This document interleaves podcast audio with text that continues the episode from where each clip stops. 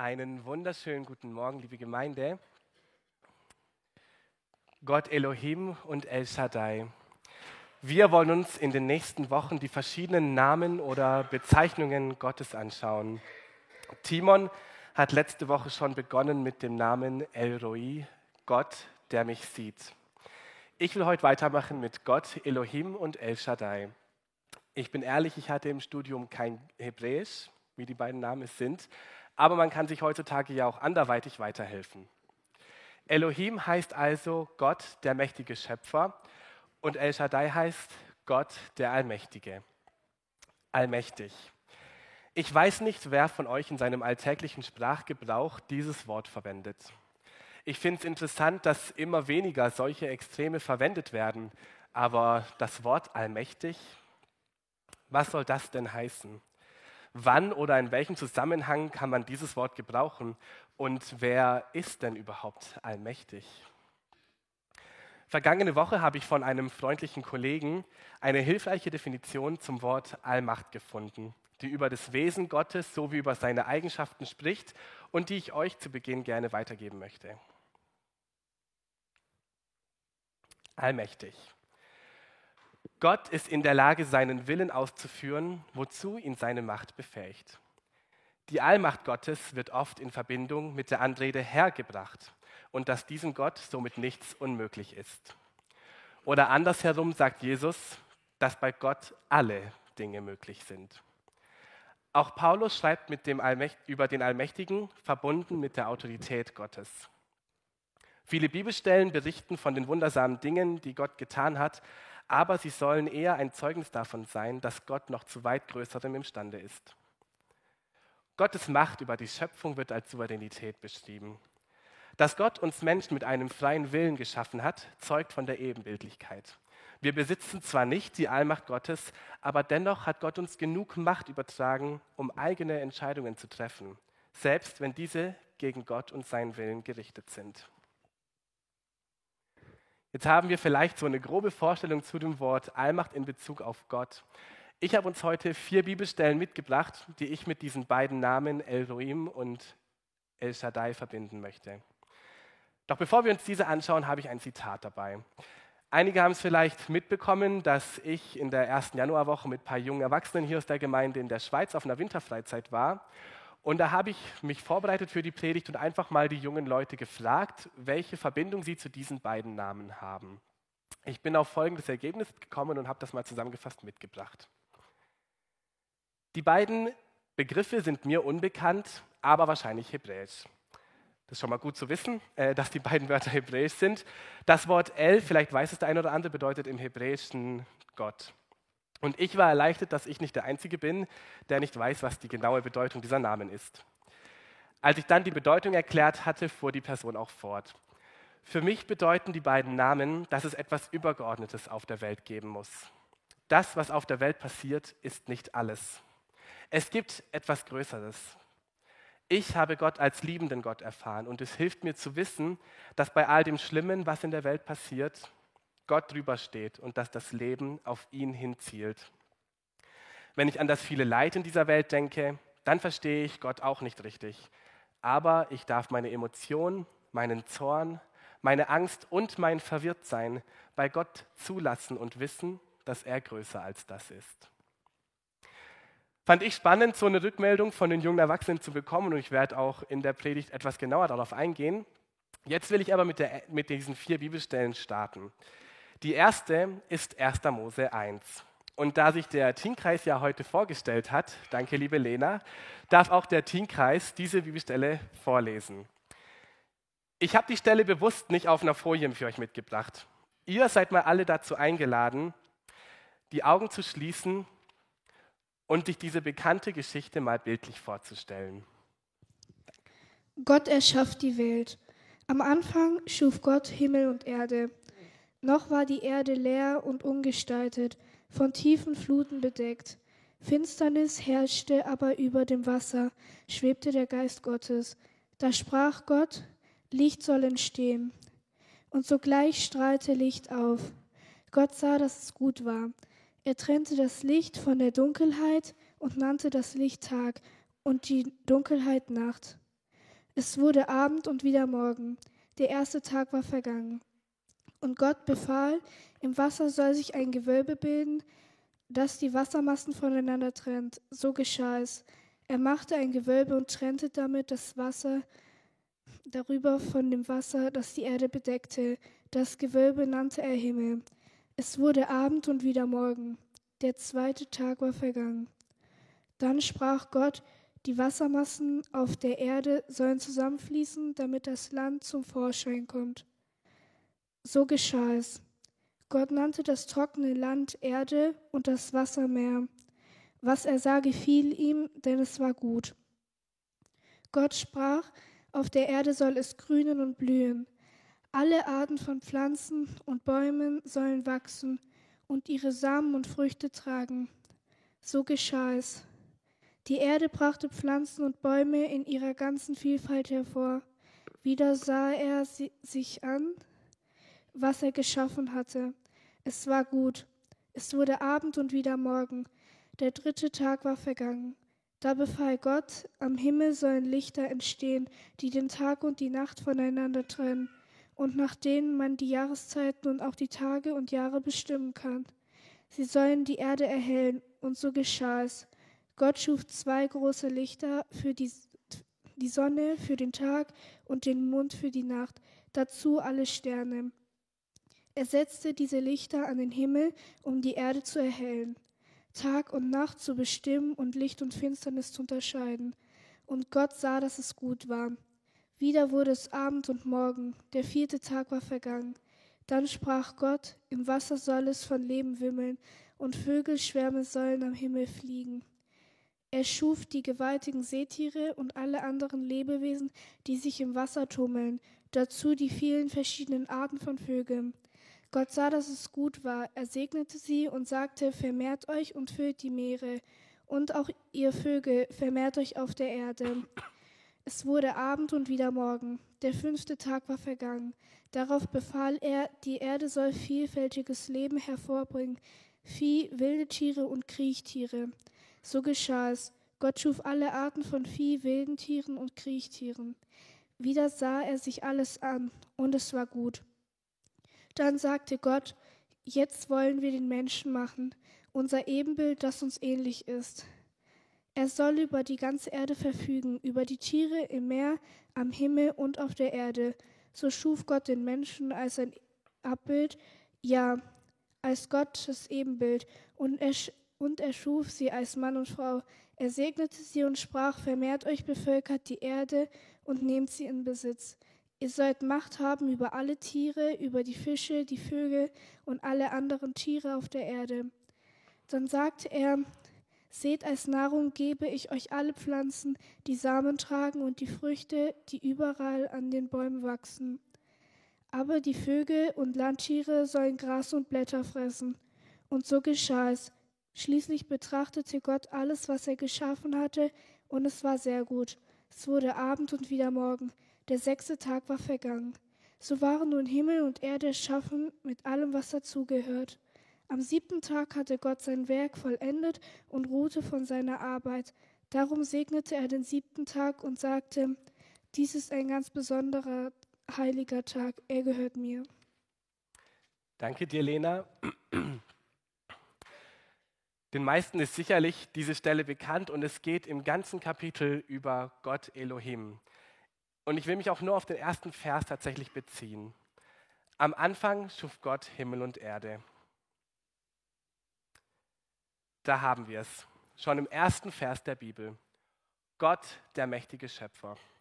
Und so lesen wir auch von ihm eben in diesem ganzen Kapitel. In sechs Tagen schafft dieser mächtige Gott unsere Erde mit all dem, was uns bekannt ist. Himmel, Erde und Meer, Sonne und Mond, Pflanzen und Tiere bis hin zu uns Menschen, Mann und Frau. Und am siebten Tag, da ruhte dieser mächtige Schöpfer. So wie ich Gott aus dieser Erzählung wahrnehme, hätte er es wohl nicht nötig gehabt, sich auszuruhen. Doch er macht es, um uns, seinen Geschöpfen, diesen Richtwert zu geben. Sechs Tage in der Woche sollst du arbeiten und am siebten, am siebten sollst du dich ausruhen. Diese Forderung ist etwas, was ich ganz groß mir im Büro aufhängen sollte. Ich weiß, dass man dem nicht immer gerecht wird, aber ich bin davon überzeugt, dass auf solch einer Wochenstruktur Gottes Segen liegt. Er bestätigt diese Forderung ja auch noch in den zehn Geboten, wenn Gott gebietet, dass man den Sabbat, also den Ruhetag, ehren und somit einhalten soll. Und wenn schon dieser mächtige Schöpfergott nach sechs Tagen Arbeit eine Pause einlegt, wie viel mehr brauchen dann nicht wir Menschen diese Ruhe, um einen gesunden Alltag zu führen? Das bringt mich auch zu den ersten beiden Punkten, die ich auf dieser Stelle weitergeben möchte. Wir lesen im ersten Kapitel der Bibel von Gott, dem mächtigen Schöpfer. Wir Christen haben keinen toten Gott in irgendeiner Form von einer Figur, sondern unser Gott ist lebendig und er ist der, der alles erschaffen hat. Der, der alles in der Hand hält und auch heute noch in und durch die Schöpfung am Wirken ist. Nachher will ich da auch genauer drauf eingehen. Vorher aber das Zweite. Selbst Gott, der mächtige Schöpfer, hat nach sechs Tagen Arbeit einen Ruhetag eingelegt und diesen in seinen Geboten auch einen besonderen Wert gegeben. Wir sollten unserem Arbeitsverhalten Gottes ein Beispiel nehmen und in unseren Alltag und unsere Aufgaben ebenfalls Ruhephasen einbauen. Auch wenn es nicht logisch klingt, denke ich, dass man nach diesem Prinzip dennoch einen größeren Gewinn erhält. Als nächstes möchte ich von dieser Bibelstelle ausgehend auf die zweite Stelle eingehen, die ebenfalls von Gott Elohim spricht. Es ist Epheser 2, Vers 10. Denn wir sind sein Werk, geschaffen in Christus Jesus zu guten Werken, die Gott zuvor bereitet hat, dass wir darin wandeln sollen. Wir sind Gottes Werk. Die vorherigen Verse 1 bis 9 aus dem Kapitel sprechen von Gottes Barmherzigkeit und Gnade sowie von seiner großen Liebe, die uns von unserer Sünde befreit hat. Und besonders Vers 8 betont, dass es Gottes und Gnade und unser Glaube sind, die zu unserer Rettung beitragen, nicht aus unseren Werken. Das hat jedoch wiederum nicht zu bedeuten, dass wir als Christen nur zu glauben brauchen, sondern dass gewisse Werke doch eine Rolle spielen. Was sind das für Werke? Darauf geht eben dieser Vers 10 ein. Denn wir sind sein Werk, geschaffen in Christus Jesus, zu guten Werken, die Gott zuvor bereitet hat, dass wir darin wandeln sollen. Wieder erkennen wir den Schöpfergott, der jeden von uns geschaffen hat. Aber es ist noch ein weiteres, das aus diesem Vers hervorgeht. Wir sind geschaffen zu guten Werken, die Gott bereitet hat. Unser mächtiger Gott hat nicht nur uns geschaffen, sondern auch wertvolle Aufgaben, zu denen er uns befähigt, diese auszuführen. Auf die Befähigung werde ich ebenfalls noch eingehen. Festhalten will ich an dieser Stelle, dass Gott für jeden von uns gute Werke vorbereitet hat. Was denkst du, könnte deine Aufgabe von Gott sein? Diese Frage will ich euch mal mitgeben, aber ich will euch nicht einfach so stehen lassen damit, sondern ich will uns auch ermutigen, dass welche Aufgabe Gott auch immer jeden Einzelnen von uns gegeben hat, wir sicher sein dürfen, dass er auch hinter uns steht und uns befähigt, diese Aufgaben auszuführen. Der mächtige Schöpfergott steht an unserer Seite. Er wird uns auch die nötigen Mittel geben, diese Aufgaben auszuführen.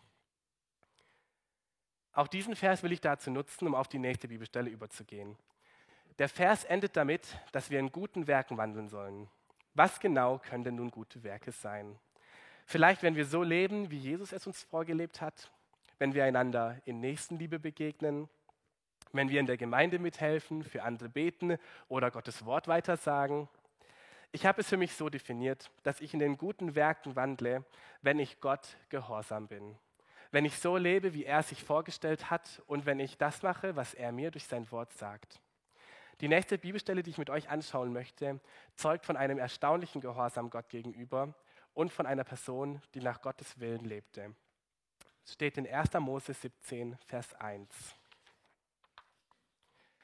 Als nun Abraham 99 Jahre alt war, erschien ihm der Herr und sprach zu ihm, ich bin der allmächtige Gott, wandle vor mir und sei fromm. An dieser Stelle begegnet uns nun der Gottesname El Shaddai, Gott der Allmächtige. Wandle vor mir hatte für Abraham folgende Bedeutung. Gott wollte mit ihm einen Bund schließen. Er wollte ihn segnen, dass er viele Nachkommen bekommt, die zu Gottes Volk wurden. Abraham musste Gott vertrauen, dass er ihn in das Land führt, wo dieses Volk wachsen soll. Und sei fromm hieß für Abraham, dass er sich eben an die Ordnungen Gottes halten soll und ihm gehorsam ist. Dieser Gehorsam wurde ja auch mit Hilfe seines Sohnes auf die Probe gestellt. Gott stellt sich hier also selbst nicht nur als Elohim, mächtiger Schöpfer, sondern als allmächtig vor. Abraham wusste also, mit wem er es zu tun hatte. Das zeigt auch seine Reaktion, wenn wir den Text weiterlesen, indem er sich vor Gott niederwirft und ihm die Erde gibt. Für ihn war klar, dass er diesem Gott vertrauen kann, weil er alles in der Hand hält. Wandle vor mir. Abraham hat sich auf Gott eingelassen. Er wurde gesegnet und Gott hat ihn dazu gebraucht, das Volk Israel durch ihn entstehen zu lassen. Mit der letzten Bibelstelle will ich anschauen, was das für uns bedeuten kann, wenn wir uns auf diesen Gott einlassen. Die Stelle ist in Markus 16, Vers 15 bis 18. Und er sprach zu ihnen, Geht hin in alle Welt und predigt das Evangelium aller Kreatur. Wer da glaubt und getauft wird, der wird selig werden. Wer aber nicht glaubt, der wird verdammt werden. Die Zeichen aber, die folgen werden denen, die da glauben, sind diese. In meinem Namen werden sie Dämonen austreiben, in neuen Zungen reden, Schlangen mit den Händen hochheben und wenn sie etwas Tödliches trinken, wird es ihnen nicht schaden. Kranken werden sie die Hände auflegen, so wird es gut mit ihnen. Diese Bibelstelle ist eine Parallelstelle zum Missionsbefehl, den wir aus Matthäus 28, Vers 18 bis 20 kennen. Dort sagt Jesus selbst, dass ihm alle Gewalt, alle Macht gegeben ist, wie im Himmel und auf Erden. Da Jesus der Sohn Gottes ist, steht auch über ihm der Name, der allmächtige Gott. Und in dieser Stelle wird eine klare Aufgabe deutlich, die Jesus uns für unseren Alltag gibt. Predigt das Evangelium, macht die Menschen zu Jüngern und tauft sie. Zu diesen Aufgaben will uns Gott also bevollmächtigen und uns die nötige Kraft schenken. Aber dabei bleibt es nicht. Gott legt sogar noch einen obendrauf. Im Namen Jesus werden wir Dämonen austreiben, in neuen Zungen reden, Schlangen mit den Händen hochheben und wenn wir was Tödliches trinken, wird es uns nichts schaden. Kranken werden wir die Hände auflegen, so wird es gut mit ihnen. Welch eine Kraft liegt da auf uns, welch ein El Shaddai. Und drei göttlich allmächtige Dinge sind es, die ich aus diesen Versen auch entnehmen möchte. Erstens das Übernatürliche.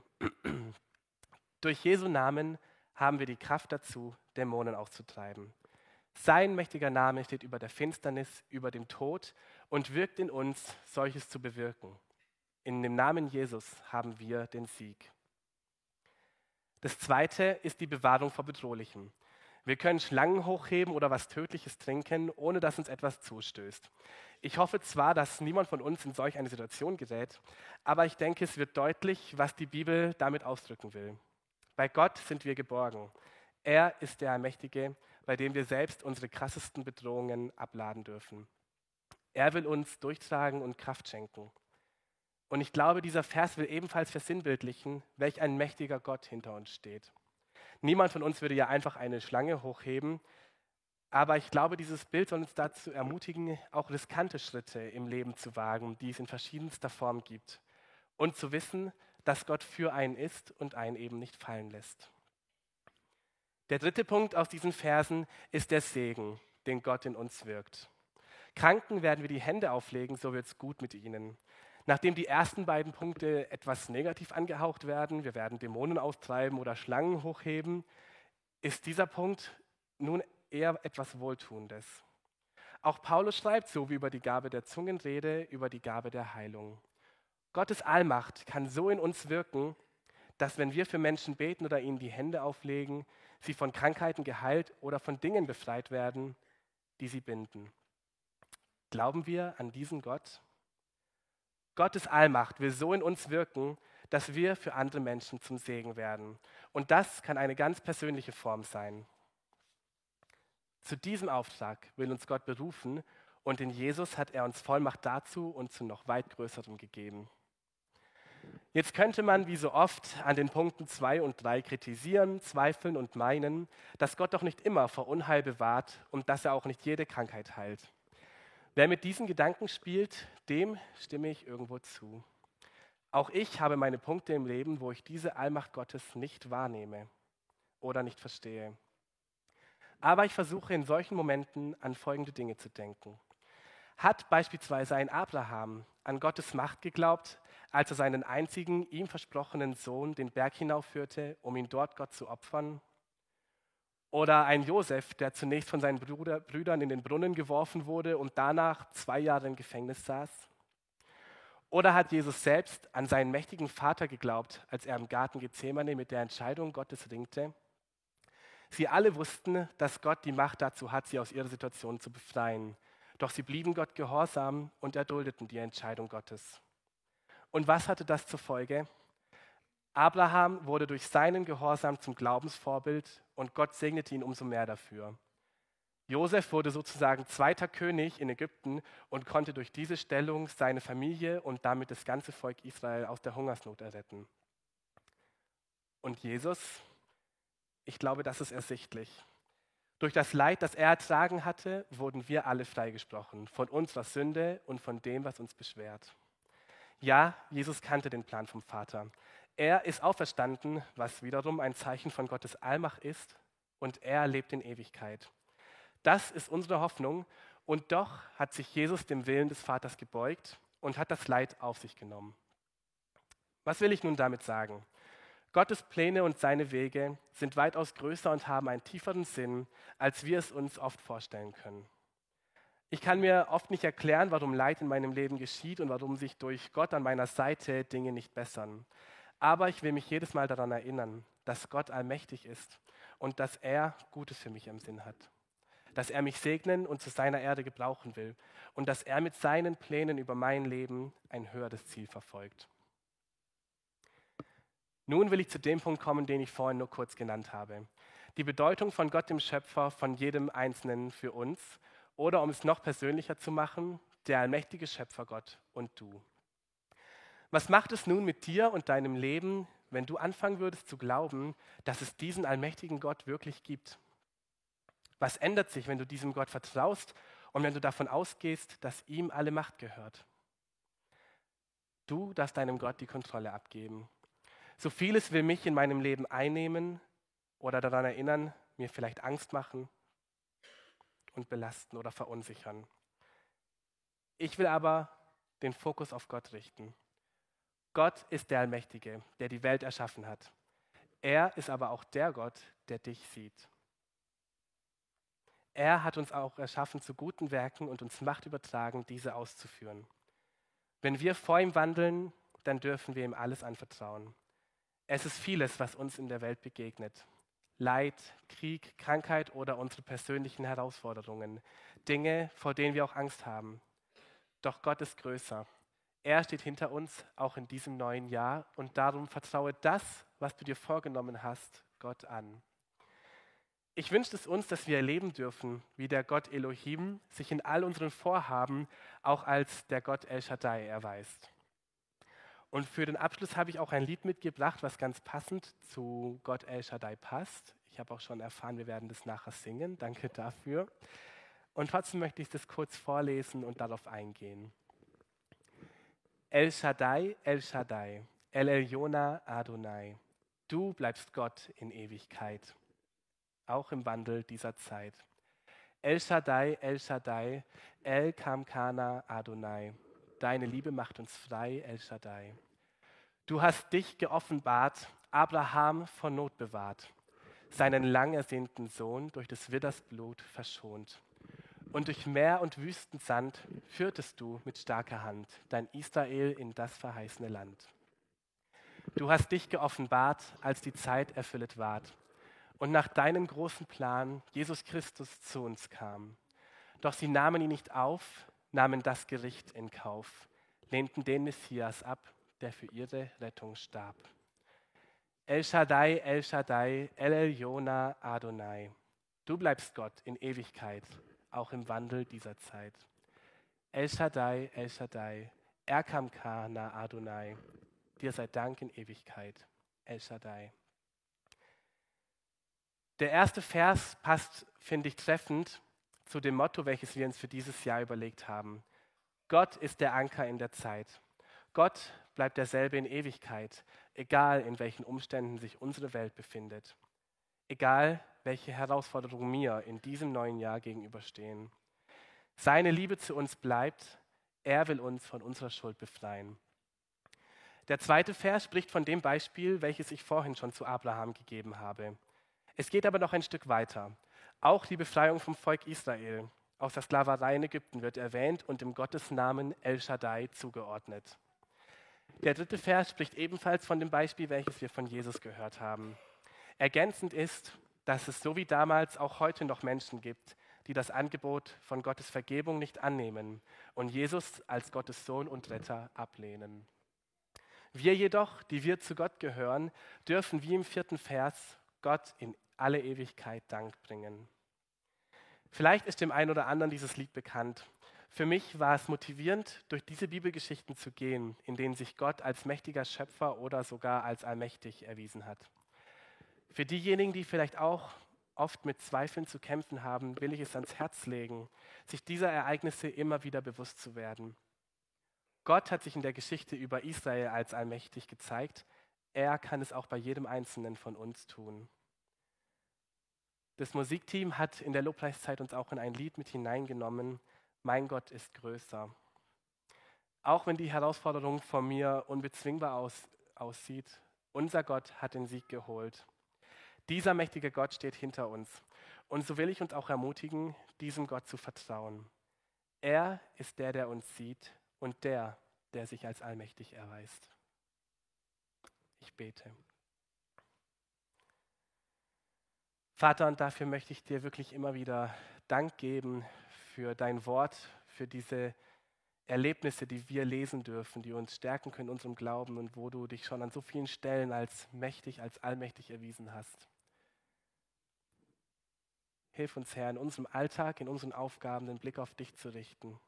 Hilf uns, dass wir Momente einbauen, wo wir ruhen und wo wir unser Herz ganz auf dich ausrichten. Und lass es uns erfahren, bei all dem, was uns gegenübersteht, dass du derselbe Gott noch immer bist, gestern, heute und morgen. Und dass du auch heute in unserem Leben dich als allmächtig erweisen kannst. Und darum möchte ich beten, dass wir das erfahren dürfen, wirke du in unserem Alltag. Danke, dass du jeden von uns zu deiner Erde gebrauchen willst. Zeig uns, wo wir in Nächstenliebe begegnen können und was unsere Aufgabe ist zu deiner Erde. Amen.